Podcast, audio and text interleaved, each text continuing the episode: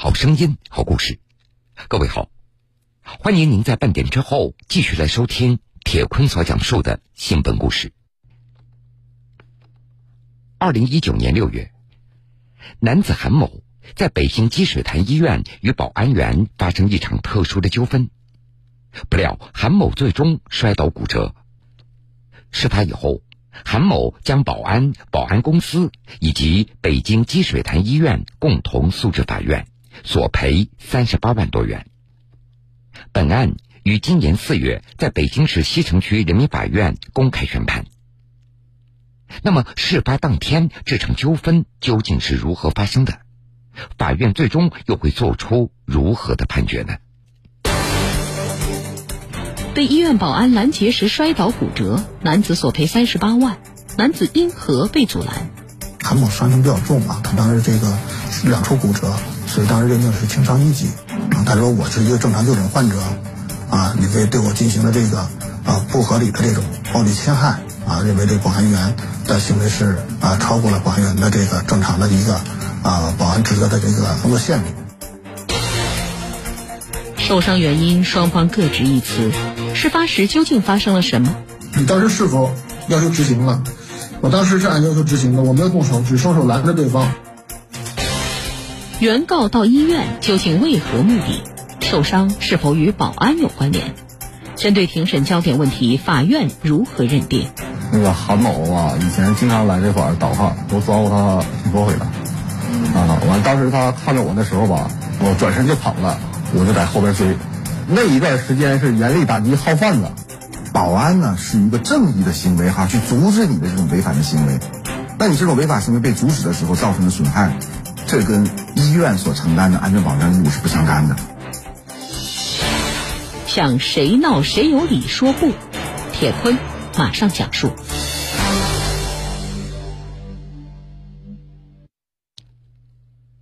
根据公共视频显示，二零一九年六月十四号中午的十一点多，戴着白色鸭舌帽的男子韩某出现在了北京积水潭医院的门诊大厅。然而，没过多久，正准备离开医院的韩某却突然开始快速奔跑。医院的一名保安员则在他的身后进行追赶。视频显示。当时急于离开的韩某在奔跑的过程当中摔倒两次，随后被保安员拦下。不过，韩某对于保安人员的阻拦盘问并没有配合，而是依然想要离开。就在保安员的阻拦过程中，韩某最终摔倒在地。北京市西城区人民法院民一庭法官林涛。韩某伤情比较重啊，他当时这个两处骨折，所以当时认定是轻伤一级。这样的话，就是呃，韩某到法院来提起民事诉讼。原告韩某认为，被告保安员杨某将其摔伤，侵犯了韩某的人身合法权益，杨某应对韩某的损伤承担赔偿责任。法官林涛，他说：“我是一个正常就诊患者。”啊，你为对我进行了这个啊不合理的这种暴力侵害啊，认为这保安员的行为是违法的，侵犯他的这个公民的正常的身体权，来起诉说这个行为呢啊超过了保安员的这个正常的一个啊保安职责的这个工作限度。此外，原告韩某还认为，保安员杨某所属的保安公司以及北京积水潭医院也应当承担赔偿责任。韩某认为，呃，保安员杨某啊，包括医院以及保安公司对他的摔倒都有责任，所以要到到法院提起诉讼，要求其赔偿各项损失共计三十八万余元。韩某在医院受伤骨折，他认为阻拦他离开医院的保安员对此应该承担责任。不过在庭审中，保安员杨某称，追赶韩某是事出有因。你当时为了这个追这个原告的时候，当时什么原因啊？当时是当时怎么考虑的？当时我是接到我们医院保卫处呃的通知，让我追一个逃犯的，就是现在的原告。当时是在接到的这个主管部门通知让你去的是吧？对对。按照被告保安员杨某的说法，事发当天中午，他在值班的过程中接到医院中控室的通知，让他到门诊大厅的挂号机附近对一名导号人员进行盘查。那个当天我在门诊值班，完了中控室就通知我，对讲机通知说门诊后边大厅挂号机那块有一名号贩子，让我前去查看。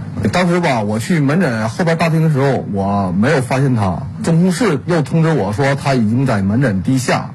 等我到门诊地下的时候，他已经离我大概有十多米吧，这个距离。我到那会儿的时候吧，他正好一回头看见我了，撒腿就跑了。按照保安员杨某的回忆，当时他立即就认出了韩某。原来就在事发前不久，韩某就曾经因为在积水潭医院有过倒号的行为而被行政处罚过。之前处理过他，因为。那个韩某啊，以前经常来这块儿倒号，啊，警务站和那个我们医院治安办都抓过他挺多回了，啊，完当时他看着我的时候吧，他就我转身就跑了，我就在后边追，那一段时间是严厉打击号贩子。原来，北京积水潭医院当时正在开展打击号贩子的专项行动。二零一八年十一月十四号。北京市卫生健康委员会等多部门联合发布了《北京市集中整治号贩子和网络依托专项行动工作方案》的通知。根据通知的部署要求，积水潭医院接连实施整治行动。事发当天，韩某就出现在医院门诊大厅，以后也就引起了医院中控室的注意。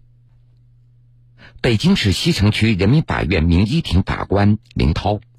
啊，医院要求他们医院的保安公司所履行的职责是：如果对于没有进入院区的号贩子啊进行这个驱离，啊，如果进入院区的号贩子要盘查，并要移交公安机关进一步处理。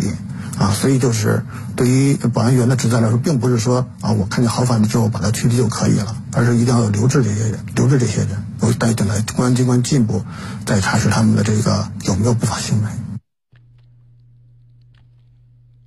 庭审中，被告保安员杨某表示，他对韩某的拦截盘查是在履行职务的行为。原告摔倒骨折并非杨某对其侵害所致，因此不同意原告的诉讼请求。啊，我不同意赔偿。啊，不同意赔偿什么理由？这个我是在医院工作期间发生的这件事儿，但是我不同意赔偿。就是你是履行了这个保安的职责期间发生的事，是吧？对对对对。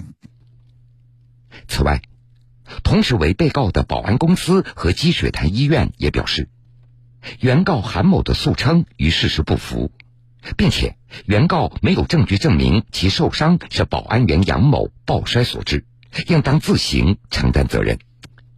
法官林涛，积水潭医院呢也反映，他说，呃，在韩某进入院区的时候，他实际上在啊门诊大厅呢，这个留的时间比较长。啊，但他实际上并没有任何挂号或者分诊台问诊的行为，啊，所以他们认为这个韩某的行为异常，这时候才啊指派这个保安员杨某啊对他进行啊询问，啊，这样呢，这个积水潭医院呢和保安公司认为他我们都是在执行一个正常的工作，医院的管理的这个职责啊，所以医院和保安公司也认为自己不该承担责任。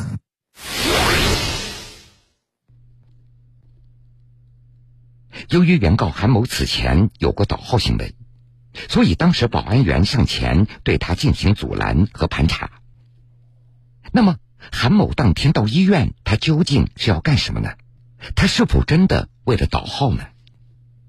在庭审中，审判员宣读了韩某的笔录：“你当天为什么会在积水潭医院呢？当时我在医院看病买药，啊，所以在积水潭医院就诊。”你既然没有做号贩子，为什么还怕跑呢？因为之前做过号贩子，我怕保安不相信我，所以跑开了。你们有矛盾吗？我没有矛盾。但是保安之前抓过我，所以我他认得我。据韩某称，事发当天中午，他到北京积水潭医院看病。不过，因为此前他在医院有过倒号行为，所以在医院看到保安以后，怕产生误会，引起不必要的麻烦。于是就从门诊一楼的地下通道准备离开医院。法官林涛，韩某啊，他说我到医院去呢，我当时为了是看我的腰椎间盘突出的疾病，我来挂号啊。但是呢，他不是之前有个倒号行为嘛，所以他使我心慌啊，所以我怕再次受到盘查之后呢，我就离开了这个问诊大厅。对于韩某所说的自己到医院是正常就诊的说法，被告保安员杨某表示，说原告韩某在受伤之前并没有在医院挂号和就诊。他所说的到医院看病和事实不符。那阵已经是中午了，因为医生已经下班了。他说他来这看病，他还没有挂号，所以说他那个行为不是说来这看病的。手里还有卡片，就是专门打广告那个那种卡片，类似这种，就是代办各大医院专家号，完了电话二十二十四小时服务，完了预约核实什么开药的。被告方北京积水潭医院代理人，咱们原告呢？并不是像他所谓的是来医院看病，他当时呢，也是在这个，这个就是这个患者聚集地啊，他是在这这块徘徊，他就是在寻找这种倒号的这种机会。除此之外，韩某受伤的原因也是庭审当中的焦点问题。那么，医院里的公共视频是否能够反映出韩某当时受伤的情况呢？法官林涛，啊，唯独就是这个，呃，他韩某倒地受伤这个这个过程啊，实际上他是缺失的。前面这追逐的过程也有，啊，后边倒地之后的给他救治的过程有，啊，唯一就是他这个角度确实没有这个职业的这个摄像头的线索。这个方面，他他方面他实际上从这边是机位是摇过来的，所以就是他摔倒这个位置什么是正好是没有画面能够能够看得到这个当时这个摔倒的过程，两人肢体冲突过程。医院的公共视频拍下了保安发现、追赶，并且用双臂和身体阻拦韩某的整个过程。但是，韩某摔倒的一刻却没有出现在画面的范围里。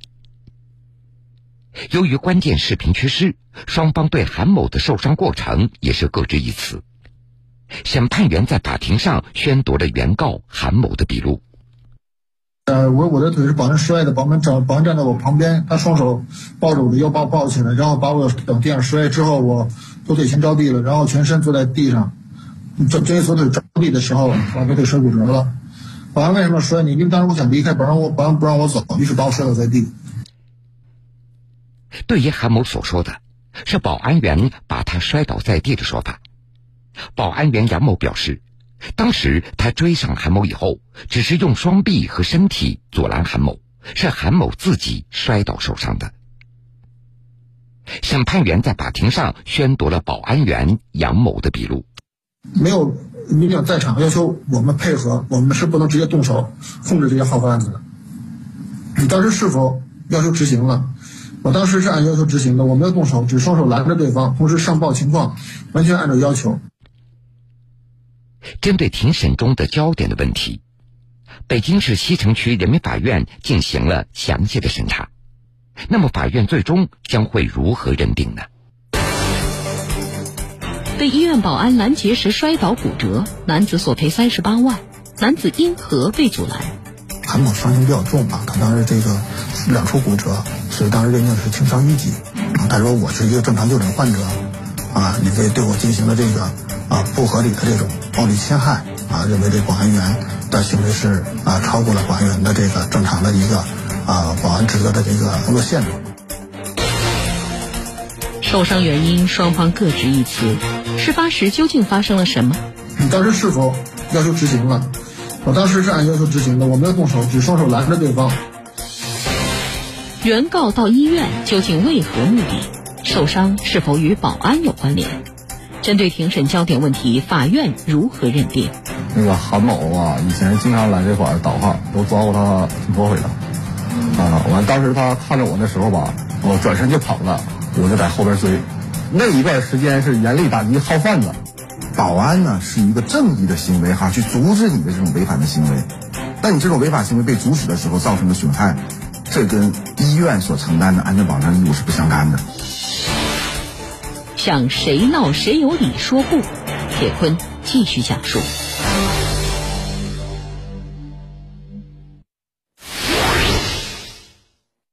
焦点一：原告韩某到医院是否为了正常就诊？北京市西城区人民法院调取了事发当天积水潭医院内的公共视频，还原了事发当天原告韩某来到医院的过程。那么，韩某来到医院之后做了什么？他究竟是不是像普通患者一样有正常就诊的行为呢？法官林涛，画面所显示的时间来看呢，是当时已经到了呃当天的中午十一点四十分左右了，已经接近于这上午的停诊时间听诊时间了。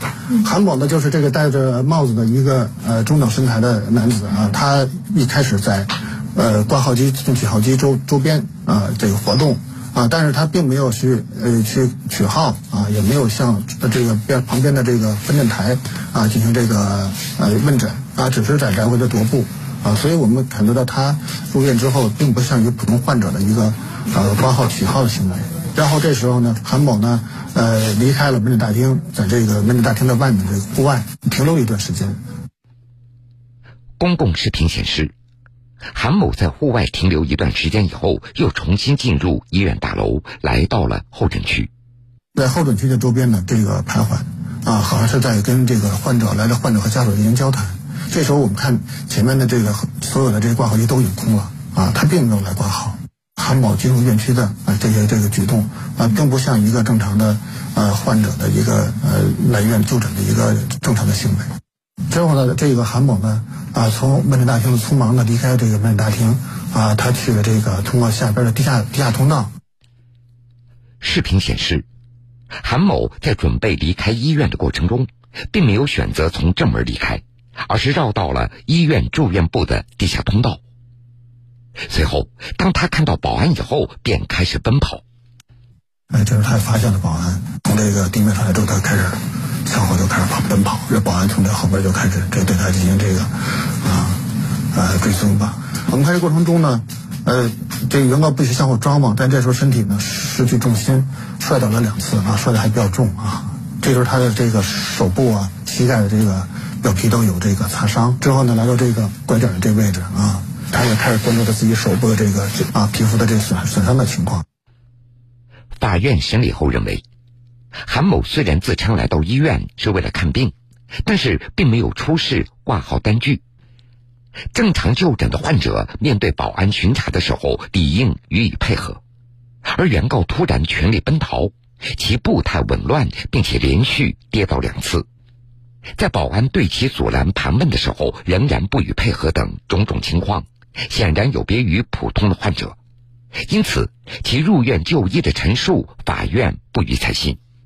韩某就是在这个挂号机周边游荡，啊，然后在这个候诊区，在患者候诊区这边啊反徘徊，他根本没有任何的这种挂号的这种行为啊。在事发以后呢，我们也没有发现他有任何之前有比如在网上预约号啊，什么这些线都没有啊。他进入门诊大厅的这个过程啊啊，实际上我们都没有看到说他有这种正常的这种诊疗的患者正常的活动，倾向于认为他是在向患者啊或者患者家属在兜售他的这个呃准驾号的资源。焦点二：原告的受伤与保安员杨某有无关联？法院审理认为，事发当天韩某受伤以后，双方都向警方报警。根据公安机关调取的证人的相关证言，并没有发现保安员杨某对韩某有暴力侵害的行为。后来公安机关呢是对这辆车的司机进行了这个啊相关的询问啊，这司机就是说当时是这个就这个保安员。和这个韩某，他俩之间就是一个双人是就跟像摔跤似的顶牛那么一个动作啊，并不是像这个马说的是对他进行抱摔这种啊情形啊，所以就是他们认为这个保安员的这个行为呢，就是一个就是拦阻盘查啊。法院审理认为，根据目击证人的证言，事发时保安员杨某仅仅采取上臂阻拦原告的动作。其目的是控制原告，并没有踢打的行为。原告称，保安员杨某将自己抱起腾空以后，导致其向左侧倒地受伤的陈述，法院不予采纳。他的处置还是得当的，他仅仅是用上肢来这个就阻挡啊，这个韩某去离开院区，有这么就上，并没有说对他进行踢踹呀、殴打呀。以及像这韩某自己所说的这抱摔的这个动作啊都没有发生啊，这只是阻拦他离开这个院区。在阻拦过程中呢，啊，这个韩某呢，可能因为这这个体力消耗比较大，呃，体力不支啊，倒地的时候呢，旋转过度啊，导致了下肢的一个骨折，啊，所以我们认为他这个损害后果呢，可能还是因为他在抗拒过程中发生的，而并不是这个保安员杨某的一种啊故意的这种殴打。啊，故意的这种这种侵权行为导致的啊，所以我们认为保安员杨某的他的行为应该是得当的，应该是符合这个保安员啊他的这个身份要求。今年四月二十八号，北京市西城区人民法院对这起案件进行公开宣判。法院审理认为，保安员杨某处置得当，不应该对韩某受伤承担责任。如果保安员采取合理措施，仍然需要承担赔偿责任，会让负有维护医院秩序的执行人员在工作当中无所适从，对妨害医疗秩序的行为不敢管、不愿管，从而不利于良好就医环境的建立，最终损害就医患者的根本利益。因为如果你要是不去这个肯定这个保安的他们这些在一线的。保安工作的他们这些措施，如果你法院要不去进行支持的话，不去不去肯定的话呢，那以后呢，所有的保安员，那面对号犯的话，那他都是说我们就不愿去管，是吧？我要去管，我要赔钱，我要说舆论上的这些这个这个这负面的评价，啊，那么大家有的不愿意管，都不敢去管，那最后实际上损害的还是最后患者的就诊的利益，啊，损害是社会的公平价值。啊，所以就通过这个案件审理的时候，我们认为，我们肯定了保安员的工作啊，实际上也是为了彰显社会主义核心价值观。法院认为，保安员杨某根据医院中控室的指挥，对可疑人员进行查证和控制，处置得当，应当给予肯定，其行为并无过错，不应该对韩某受伤承担责任。原告韩某的诉讼请求缺乏法律依据，法院不予支持。所有当事人都对自己行为负责任啊！那你这个韩某，一开始你都你为要导号啊进入园区啊获取这个不法利益啊，受到这个呃保安员的盘查过程中啊抗拒盘查啊，这个不予配合，那最后导致的损害后果，应该由他自行来承担责任。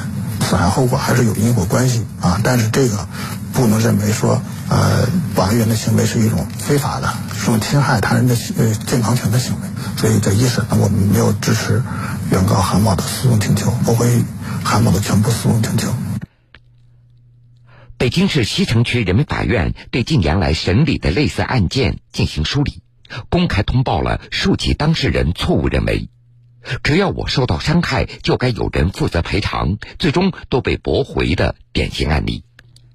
案例中有病人家属冲击诊室被安保人员阻拦，以受到人身伤害为由起诉医院；有老人在医院门口自己摔伤，声称地面湿滑，医院没有尽到安全保障义务进行索赔；有女子服用大量精神类的药物自杀未果，起诉药店违规售药索赔。